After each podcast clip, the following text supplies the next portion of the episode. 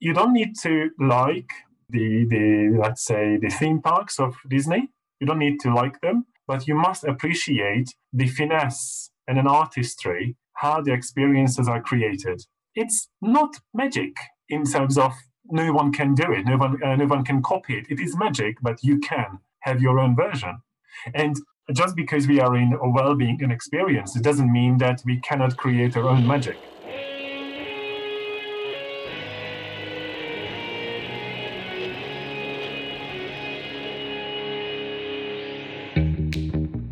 Welcome to Back to the Future podcast. My name is Victor Sadia, and I talk with brilliant minds and hearts of people who want to uproot and transform the current health and wellness paradigm. Good morning, good afternoon, good evening. Today we have Laszlo Puczkó. Laszlo Puczkó has worked in wellness tourism for more than 20 years. He's an engineer, economist, strategist, and consultant for public and private institutions. He has been the president of the Wellness Tourism Association, as well as founder of the Tourism Observatory for Health, Wellness, and Spa. He is an educator and co author of numerous specialized books. Laszlo, thank you so much for being here. Uh, thank you very much, Victor, for the invitation. Much appreciated. Thank you. I'm very curious about uh, young Laszlo. What what was he thinking when he started off his his professional studies? Uh, well, the, it's certainly the, the, the young one never, never thought that he would be so much specialized in anything to do with well-being, leisure, and travel. He was back then uh, always enjoying have a lovely soak in a hot spring, which is in you know in Central America, or Mexico is a is a thing since you have the amazing resources there. And over here, because I'm in Europe, that certainly was something that we could really enjoy. My hometown, which is a small um, historic uh, spa town, I had the uh, experience to do that. So I really like that, but I never thought it would be a profession as such. The, um, I was um, graduating uh, in business studies, and uh, I never thought I would like to deal with, you know, soaps and uh, washing powders and all that boring thing, but necessary but boring things. And then I thought, hang on, I would like to deal with uh, um, arts and uh, design and um, whatever performing arts and museums and all that, and travel. And then it became a combination, and ever since um, it's been further and further specialized as well as generalized. Because you know, when you talk about experiences, that's a general thing; it's not an industry thing; it's a general thing. And then applications. I always do the generalization as well as the specialization, and try to bridge so that's what the um, path really is, and uh, doing education, uh, business, as well as higher education trainings, um, authoring industry materials as well as academic materials. Uh, was for years head of school in a uh, university, and then I was uh, a manager for a um, regional department of an international advisory firm in travel, leisure, and tourism. So, well, I've been in various places, in and out, in and out. But that, that's inspiring. I like that. And then you did also a PhD on, on business tourism. Uh, yes. We don't hear that much. Uh, what exactly did you do as a PhD? And how your eclectic prior studies really helped in, in shaping this, I guess, interdisciplinary view of wellness tourism? Um, the the uh, PhDs is always um, uh, showing uh, capability of um, setting up, uh, administer, and uh, uh, analyze research activities, academically rigorous research activities. That's what the whole PhD is about, that you show capacity, that you learn the ins and outs of how you do research. And that's what really is uh, the case back then. Uh, it's now 20 years that uh, completed. And that was back then thinking, okay, that's in, in wanted to have a bit of academia as a, a career choice, and that was very much necessary uh, back then. But uh, even now, it helps to uh, do rigorous analysis of the situation because the, uh, the PhD approach helps to really be solid in terms of uh, intelligence development, understanding what's going on, not necessarily believing the first hit on Google that, that, that, that, comes up first. So that, that certainly helped a lot shaping the uh, whole approach to any issue, not just to tourism. But uh, back then, I think uh, um, I was one of the two people who got PhD in, in tourism in this country. So that was that was uh, back then the first thing. Uh, never existed uh, prior to that. So that was one of the elements of this journey. Can you give us a, a brief overview of how health tourism has evolved over the past, I don't know, 40, 50 years? And how has that been changing lately through this uh, merging of, on, with he- of healthcare with wellness? Um, I think what's really important here, and especially thinking of the audience that uh, the podcast has, that you shouldn't believe anyone who says this is new, because it really isn't. What it is not new. How we do it, it may be new in certain respects, but anything to do with health, uh, just think about the Mayans think about the various other uh, um, tribal approaches that have been around for thousands of years, looking at hot springs and hot lodges and sweat lodges and whatever that is. It's nothing new there. Just because you put it in a fancy hotel spa, it doesn't make it new, as what it does. So, from that perspective, is very little new here. Obviously, healthcare advancement, technology, protocols, everything made the product more evolved and more developed, then we can uh, now offer amazing treatments, save lives, expand uh, uh, um, life expectancy and even health expectancy. So there's lots of things happened in that respect. And the pandemic obviously uh, made a lot of people think about health more in a holistic way and personal, not just sometimes somewhere I would need to think about it, more like I need to think about it and do something about it now. So the as, as we uh, as we all I kind of, I think, anticipate that it was very much separated the medical side and the wellness side. And wellness side in North America and Central America, if I may uh, say that, it's a, especially the wellness part has a very different understanding uh, than you may have in Europe or in Asia. The labels are the same, content is different because when you think about wellness in, in USA or Canada for the matter, and because of that, a lot of that is copied in Mexico or copied in Costa Rica and uh, and let's say now Guatemala or Panama or even Colombia or Argentina, Brazil. It's very much the high end. Whereas when you go to these fantastic hot spring locations in any part of Central America, no one talks about wellness. You talk about lifestyle, you talk about um, leisure, you talk about happiness, joy, rest, and relaxation. You don't think about, oh, it's going to be a lovely wellness experience to go to this and this hot spring in the lovely rainforest. So it isn't.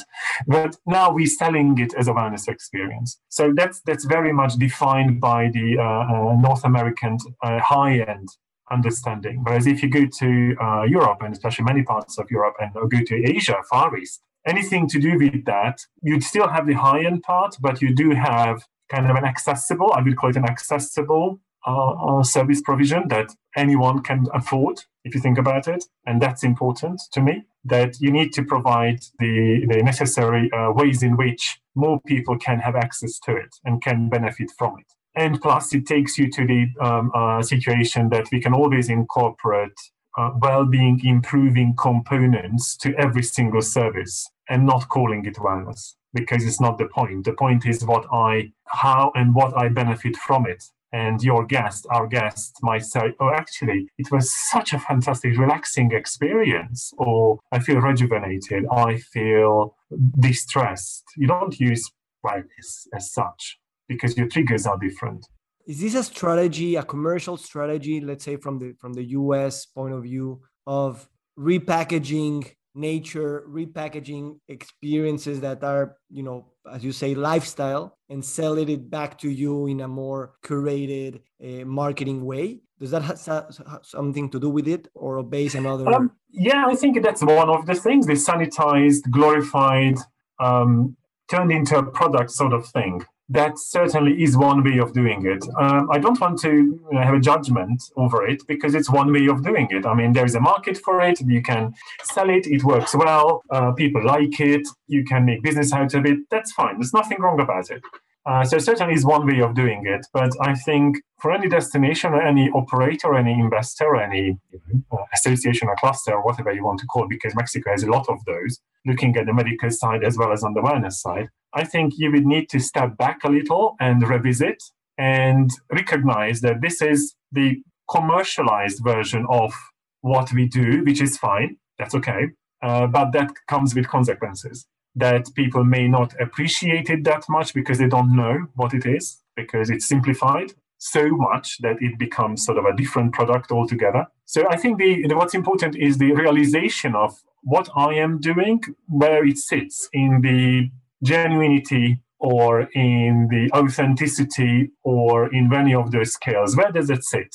And wherever you want to place it, it has consequences. And that's what this mismatch that I am placing it in this position, I expect twice as much. And then it becomes a, a an issue. But um, don't forget, when, when you want to introduce something which is not known at the market where you are promoting to or introducing it to, you need to do some degree of uh, uh, simplification because they don't have the reference, they don't understand the cultural references, the heritage, the nature, they associate it with some risks which may or may not be there. So they don't know. So you simplify.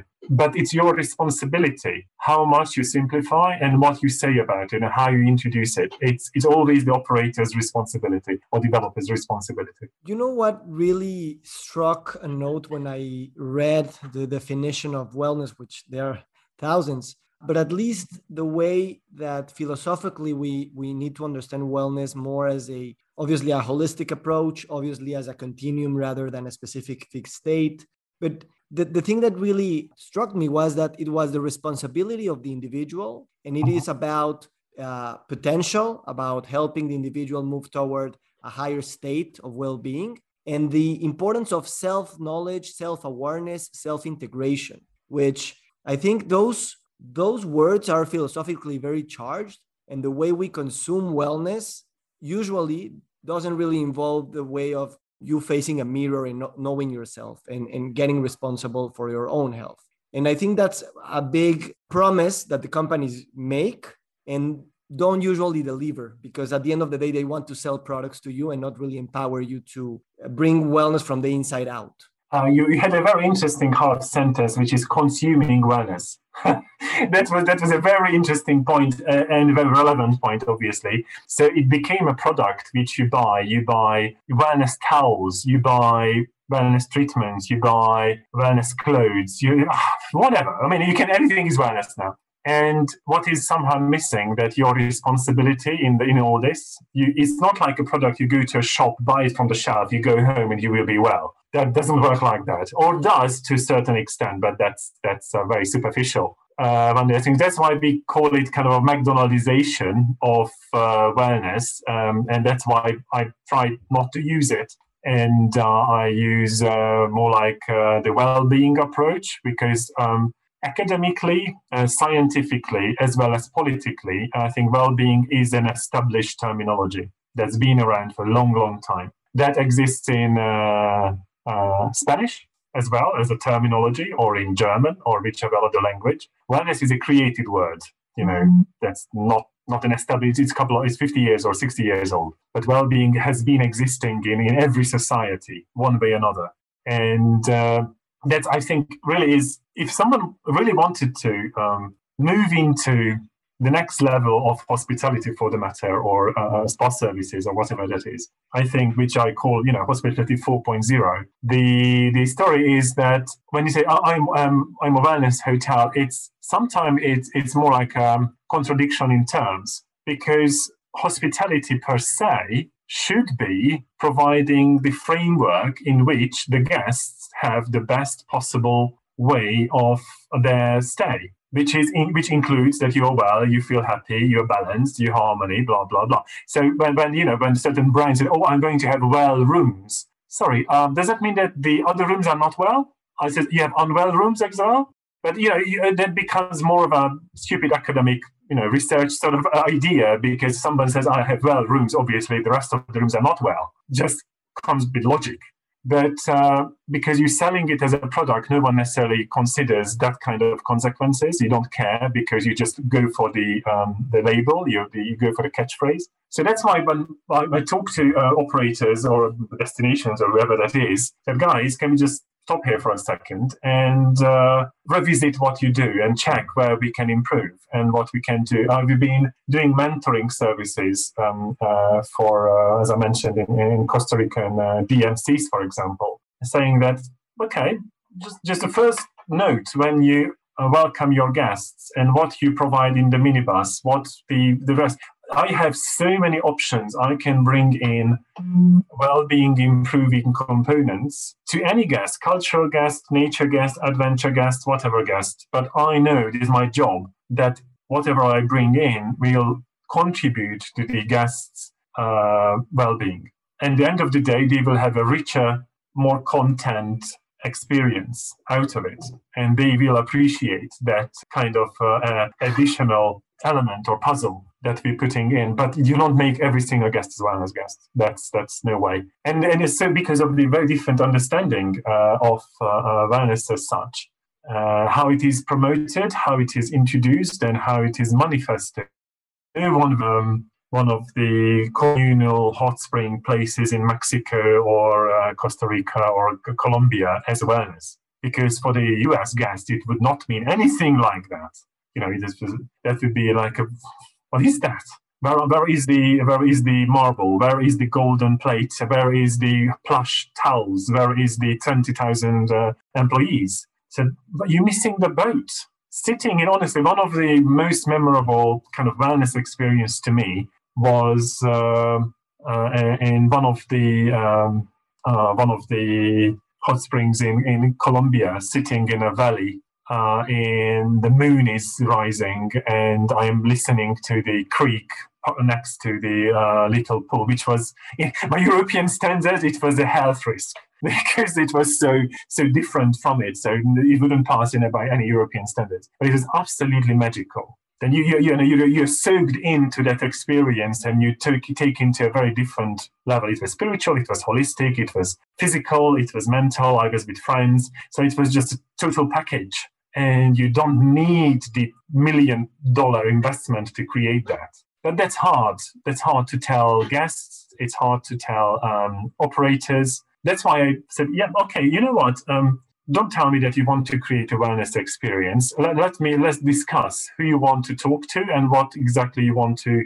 provide for them. And I, in the end, I will tell you what the best fit, which may or may not be a wellness experience by whichever understanding this really makes me reflect in three in three ways. One is i know you've been an advocate of really revising the terms and the labels we put to things and you you go to yeah. taxonomies and words which i think that's the first step on really understanding what you want to say what you want to do what you want to make your customers feel. Second is basically asking each one of us what is a wellness experience for you? And how uh-huh. much was that engineered or designed and how much was that also the possibility of spontaneity and just uh, being in, in in the right place but not because you design everything that was there. And you said a, a very good word which is fr- framework. At the end of the day what we as uh, wellness facilitators in a center and even health facilitators is providing a framework an environment where these things can spontaneously happen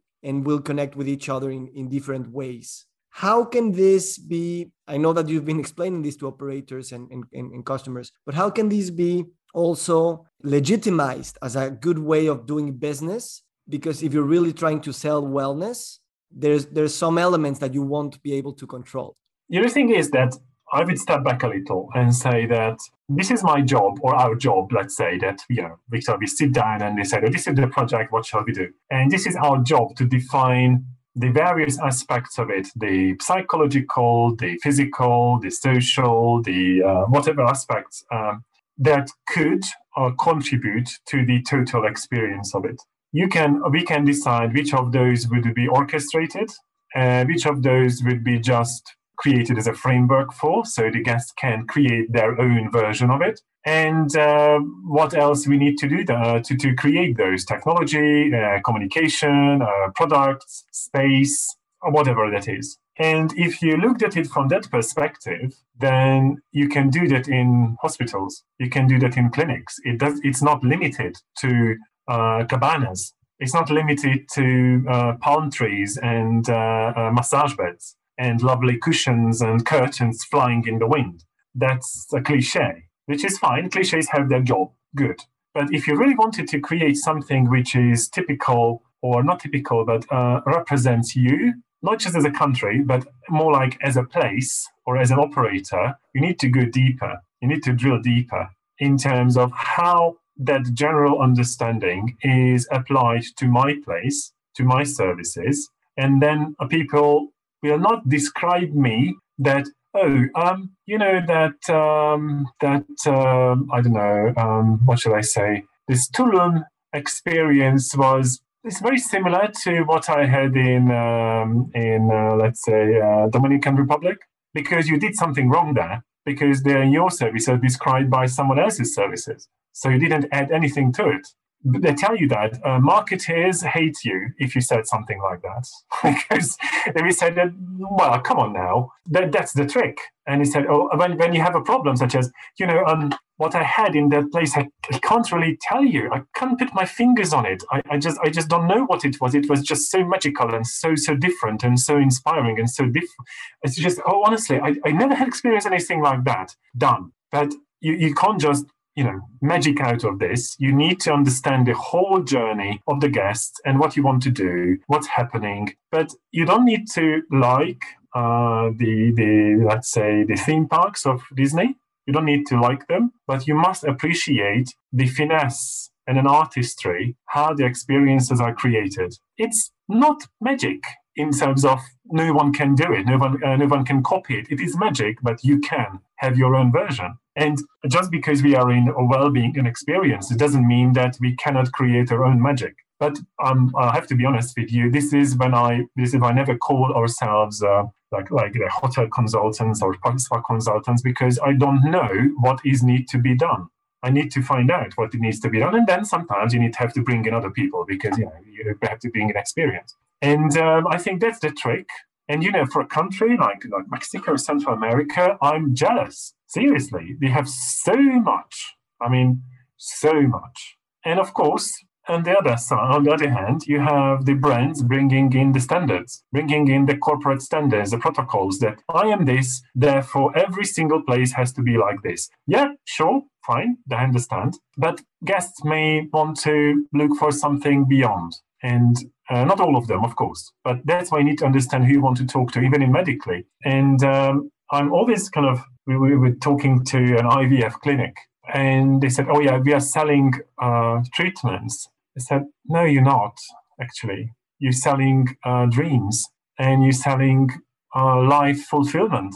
Just because you're selling treatments, you're a totally wrong business. That's the whole website, everything was, you know, uh, defined yeah. by this I'm selling services. And I said, Guys, that's just totally wrong. Totally wrong. I agree. Uh, two questions. One, in general, like for example, in the medical tourism side, uh, like like say traditional surgeries, bariatric and plastic, and the things that people travel for medical treatments, uh, India, Thailand, Mexico. How do you see them integrating these uh, wellness experiences into those medical touristic uh, travels? And two, what, what do you think is the biggest opportunity for Mexico with the current infrastructure and, and, and what we have also as a natural setting to, to bring uh, medical tourism also to this wellness integrated experience? Oh. Oh, well, I think you need to book another session to discuss all of this because it's such a complicated task. But no, really, joke aside, um, the whole the medical part, people travel for medical um, reasons let's say like six, seven, eight different medical reasons, uh, reasons why people travel to another country for medical uh, services. Often, in the case of Mexico, that would be accessibility and price, because that's that's what it is. Because you can't afford the U.S. healthcare. I mean, just just simply as as it is, especially in elective like uh, dental, plastic, whatever it is, you can't. But often that is uh, uh sim- uh, that is applicable to more complicated interventions, such as orthopedics. or gastric, whatever it is because you just can't afford the US prices, uh, or you're not insured, whatever.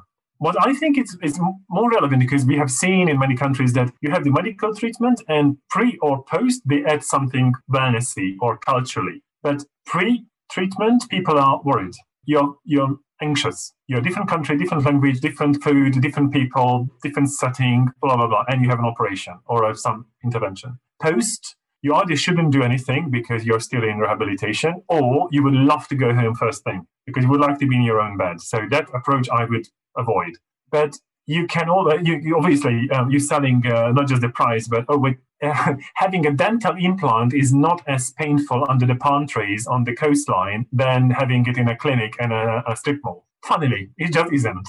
Uh, but that, that's one thing certainly when you sell the whole package of it. But um, you can create all sort of soft components there, which could be. I'm just um, we, we haven't we haven't uh, uh pre uh, agreed on the topics. I'm just throwing in some ideas that. Uh, uh, all right, um, what do we do with chocolate and chili? Does it have any kind of soft components that I can use in a treatment, pre and post or during? just to create something warm, some to create something local, just to switch your mind off from what is happening or what will be happening or what exactly is the mythical component I can bring in as a ceremony or as a ritual, something. Of course, doesn't work with everyone because some people say it's a total nonsense, the whole thing, forget it. But to have a menu of alternatives, you can really create, which is, I had, when I come home, I always said, yes, I did have a treatment in Mexico and I did have a treatment in wherever, instead of, yes, I had a treatment, yeah, yeah, yeah, in, in, in there which was irrelevant where I was. To some people, that's irrelevant. Fast in, fast out, cheap, gone. Good, let it be. But should you go for different kind of guests, you may even recognize that you have more potential guests who wouldn't even think coming because there's the image of something kind of budget and they don't want the budget. They don't actually necessarily want it, but you say, oh, hang on, this is sort of dressed up so beautifully and becomes more like a total experience which has some sort of healthcare component in it it's more like something I would really consider and even spend money on it. But um, you know, the, we all know that uh, uh, um, certain treatments, uh, the success rate is much higher if you provided mental, physical, whatever counseling pre-treatment from home. You know, plastic surgeons don't do that. You come in, do the treatment, you go. But often post treatment, patients look into the mirror and say, Seriously, this is the new me? I wouldn't ever have thought I would look like this. I need, who is that? And who's going to deal with those people? Not the surgeon, because he's already or she's already doing another patient who doesn't care. And when you go and look at the real patient journey or guest journey, more like, you can identify a lot of components. And this is where you have endless opportunities to create, which is you not just one of the 27,000 dental clinics in Guadalajara, but it will be you in Guadalajara. But that's, that's not easy, honestly. It's not, an, it's not an easy task because people don't want to spend time or money on this. They don't see the value of it. They have traffic anyway, so why bother? But um, you know, the, the, the whole idea is, and then we can see it in other countries as well, that uh, they would like to uh, uh, limit, not, li- not limit as such, but sort of create opportunities at home so people wouldn't leave and take the money to somewhere else uh, instead of supporting local economy, especially nowadays. So you would maybe think twice while if you cross the border for a treatment, and it would need to be more than that or more uh, fulfilling.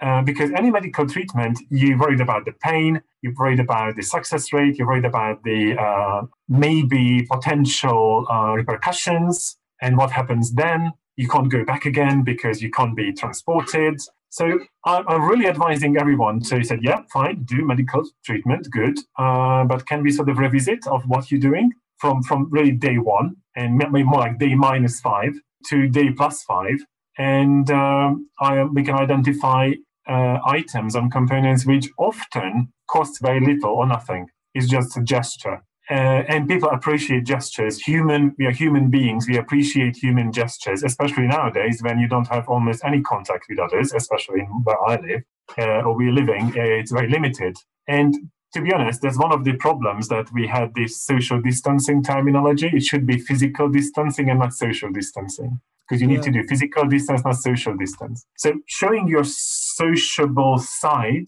as a healthcare provider, a human side, as a healthcare provider, you know, that, oh, well, we have a healing garden, we have a healing landscape, we have a healing whatever it is. It's like, oh, hang on, I can have an option to go to the hip replacement to here or to here. Hmm, that's more of a complex product to me. they should try that, even just to start discussions and give a treatment plan. I love what you're saying, and it's really also playing out in the non non medical tourism side, where there are a few health institution, hospitals, and group of clinics who are really just dismissing this possibility because they have patients anyway, as you say, yeah. and the others who are saying that uh, the healing process is holistic and that we can always add a few other things, soft and hard in terms of architecture, and soft in terms of human yeah. touch, and in a sense place this uh, shift in paradigm which we all hope we're, we're, that we're creating where um, disease uh, won't be just attacked through through a war narrative but rather how can we generate more well-being where disease doesn't have a lot of room to play? And instead of focusing on how to beat the disease or how to just turn the page quickly on, the, on that book really taking the, the time to learn from the disease and to change our identity to a wellness creating identity, habits, lifestyle rather than just waiting for the next disease to show up. Yeah, and, tra- and travel and travel here is is is one of the best experiential ways of um, showing this because everyone loves to travel, or many of us. Absolutely, and um, and I think in terms of terminologies, when you talk to the general public, I think balance and harmony. Those are words or expressions people can relate to. When you go to the wellness, well-being, blah blah blah terminologies, then starts to difficult because uh, uh, language, because uh, of uh, commercial uh, uh, translation of it. Balance and harmony is a kind of a common word that you have your own understanding of it. And to be honest, that's what we're aiming at. Because if you had more interest and paid more attention to lifestyle, then it would be a balanced or more balanced every day as well as holiday. But that's that's just our job to to transmit that message that we are we are we are creating more balanced and more harmonious uh, experiences. And yes, yes, you can label it as well as if you want wanted. Let's go ahead. But uh, at the end of the day, uh, when we when you engineer that experience or engineer that more like value propositioning, then then you know that you're aiming at a more harmonious. It could be it could be conference, could be a wedding, could be a you know I, I was. I have to give you this example that uh, you know weddings, especially destination weddings, tremendously stressful you know, it's, theoretically, it's one of the best things in one's life, but it's so stressful. Is it going to be raining? Is it going to everybody arriving? Is the luggage there? Is is is no snakes? You know, all sorts, especially while in Mexico. And uh, you you arrive stressed, like you know, vibrating of stress. And uh, when I asked you know hotels and resorts, and and do you provide uh, pre-wedding uh, kind of uh, what is it ritual to the groom or to the bride and to the mother-in-laws. Oh no, we don't. So, are you mad? I mean, I seriously, and especially after the wedding, when everybody is kind of calming down and everyone everything went fine, do you provide anything that kind of follows up? And no, that's not part of the package. It said, guys, I don't know where we should plan how you're living, that you're missing the boat, you're missing business. Not everybody would take it, but you know, when you say that I prepare yourself physically and mentally for the wedding. The big day, just come two days early and we give you the uh, bridal package or the groom package, which has food and has massages and skincare and has all the rest of it. And you will look your best ever glowing skin when on the beachfront instead of coming two hours ago from the airport and being super stressed.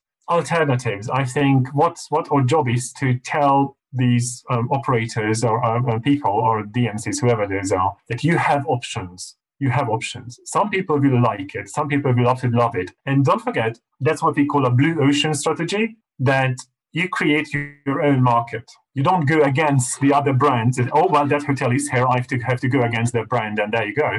Instead, they say, yeah, lovely, brilliant. I'm very pleased for them. How about I create my own marketplace? And I am talking about what I am fantastic at, and let them talk about whatever they prefer to talk about, and not like, oh, that's five dollars more, so oh, I need to go under. But sometimes it's not the price. Sometimes it's the price, but price and value that's not independent. And and most of the time, wellness improving components are not expensive. They're just thinking. You have staff, you have time, you have resources, but they just don't think about it that way. How can you? you, you seem lost for words. so I wanted to ask you more about your, your own personal life and your own personal journey because this this understanding of how just the things you just explained uh, really have some resonance. I, I I bet with your own transformation journey, your own well-being journey. Uh, is there any any story on your life, or at least uh, showing us how even that you studied art and, and business and tourism and, and really you know trying to to to get your hands into as many things as possible in this uh, wide world and to have a, a conscious um, reflective way of uh, of being in a sense. Yeah um, that's a very uh, what's the word? Very personal note here. And that's, that's totally fine. Um, i think the um, why I'm blabbing is that I would like to formulate the best answer to your question, which is um, I, absolutely, there always a personal reference there. Sometimes it's um, pronounced, sometimes it's not. Pronounced certainly when you like personally certain things, like I always liked the hot springs, I always liked bathing, I always like anything to do with wet spaces. Always, always. I'm any part of the world I'm going the first thing which I can try. So that's been there for the last good number of decades. And many of many of other things built on top.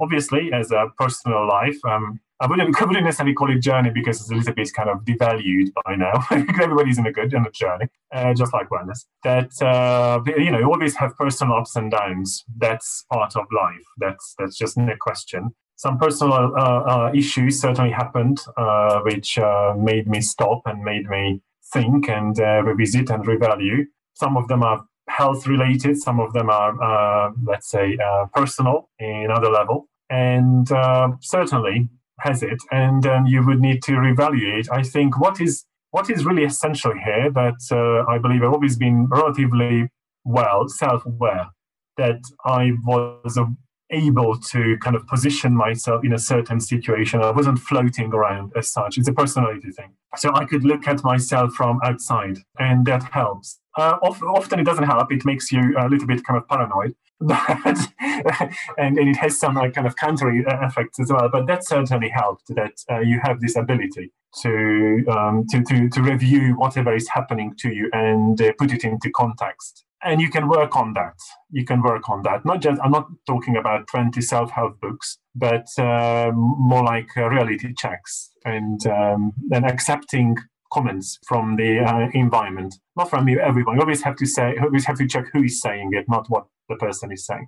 What i thank you for sharing that. And, and, and what i think is amazing on these um, you know those of us who are working in health and, and wellness the value we have to legitimize this turning inside and to look for those experiences in our own life who have shaped us and have helped us and using those as material inspiration knowledge and experience to translate into our work either clinical as a health professional or as a, a hospitality or medical institution who's receiving patients because they're hmm. living the same lives that you and, and your own family have lived and the same losses and the same problems. And instead of separating, let's say, work and, and, and home life, really bringing these together and, and I think that will enrich both experiences. What what do you, what do you think? Yeah, um, working in travel business it's it's a curse because you you're always working because every time you go somewhere you you either register as oh fantastic experience you need to remember this so you just store it somewhere or you compare it to another experience which you had before so you're always rolling and always I mean, not 100%, but 95% of the time you're always working and you're saying, oh, it's fabulous. I'm, I'm so happy to be here. So, um, yeah, absolutely, the, the transferability of approaches and knowledge in, in especially health, because health is not just physical, it's mental and uh, social and all the other aspects of it, the domains. And that's what the trick is, the um, to be able to transfer and to what you learn here, to bring it here and, and, and other way around because that enriches the other part and completes the other part. Uh, and I think that's what that's what really is this healthcare really is. Instead of delivering treatments as such, more like providing solutions. You know, computers did exactly the same 30 years ago. That you don't buy a machine, you buy a solution. And in healthcare, does the same either prevention or uh, looking at a certain indication, or you do rehabilitation. I mean, there's the major three things, and that you provide that benefit. You provide that and happiness. So you provide, you know, when you when you sell, um, uh, let's say, a hip replacement, uh, you are actually selling a painless life. Not selling.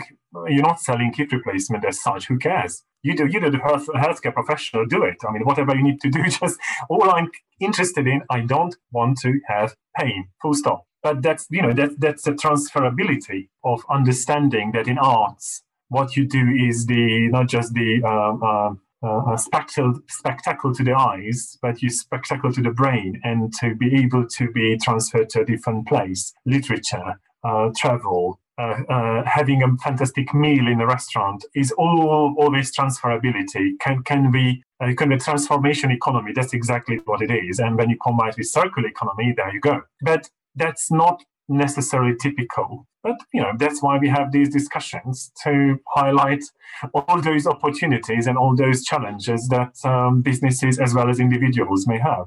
Amazing uh, reflection. Thank you. Is there a place in the world where you travel where you don't feel that you're working? yes, of course there is. There is, of course there is. Um, uh, well, it's a, it's a lot actually. Uh, depends which mood I am in. That would be a, that would be a very uh, uh different place. I uh, uh, you want to have an exact name now? You want to have an exact location, for example, for the matter? Okay. okay, that's difficult. Um, but look, often is something to do with bathing. I'm the dopamine. Then the is important for me. And if you combine bathing with music, you're done that's that's me. And uh, that, that's that's something. It could be music as of nature but music as well as um, orchestrated. So combine those two and i'm i will be very pleased. And I, I, won't be working. I will be really just just uh, enjoying the given moment. There are a couple of places in the world like that and that's fabulous. Any final words that you would like to share with the audience uh, that's in the healthcare and wellness industry? And how do you see the next five ten years I think anyone, doesn't matter where you are, healthcare, hospitality, spa, travel, whatever, doesn't matter. You need to show ability to incorporate ideas from somewhere else, from another industry, from another field or other domain or other, um, uh, other market. It's difficult when you're in healthcare because it's so rigidly uh, supervised and uh, all the laws and regulations. So it's, such a strong, uh, such a obviously has to be a regulation, but also has to be some degree of uh, adaptability and flexibility in healthcare as well. And we now see the healthcare and hospitality coming closer a little bit. And I think those will be successful, really. And success, I mean by trade, uh, by guest experience, um, uh, success rate in terms of treatment success rate. And all those i mean all of those things those that are able and ready to incorporate those uh, experiences from somewhere else and adapt them to their own situation. There's always if you think about it it's always been like that. Pioneers and the pioneers paved the way and, and everybody's going to do it. Now we really need those pioneers. And we have a couple already but just we need to see how that is going to uh, and, uh, roll out to other parts of the uh, of the uh, business or the activities, and how governments, I need to say governments because of the regulation of healthcare, show that understanding that you know healthcare department is one, and hospitality belongs to a different department altogether, never ever even in the same lift, let alone talking, and that doesn't help. Really doesn't help. Well, you know, um, uh, New Zealand shows ways how to do it, and uh, Iceland shows ways how to do it, how other ways you can do it. But I would move away from the commercial understanding of wellness as such. Leave it to others who want to do it, fine. Be with it and run with it. In long term, especially when you look at government or regional government or destination or city, or um, uh, when you create a master plan for an area or a part of a city, you need to go beyond that and there there are solutions. I mean, it's not not impossible. Just uh, you need to be a little bit more critical here. And seriously, Mexico. I mean, I wish I wish I had half of it over here. Uh, what, what what you could do and work with as such. And don't forget, you have an amazing market right next to you. That's and you have well, you have to work on that market though. You have to work on that market. It doesn't convert automatically. Laszlo, thank you so much for doing this amazing conversation, and I really hope that we can meet uh, in person sometimes, either in Mexico or in Hungary or wherever there is a good bathing and music experience, so that you can teach me how to do it properly. Yes, um, let's do it. All the best to you. Yes, thanks you very much. Much appreciated. Thank you.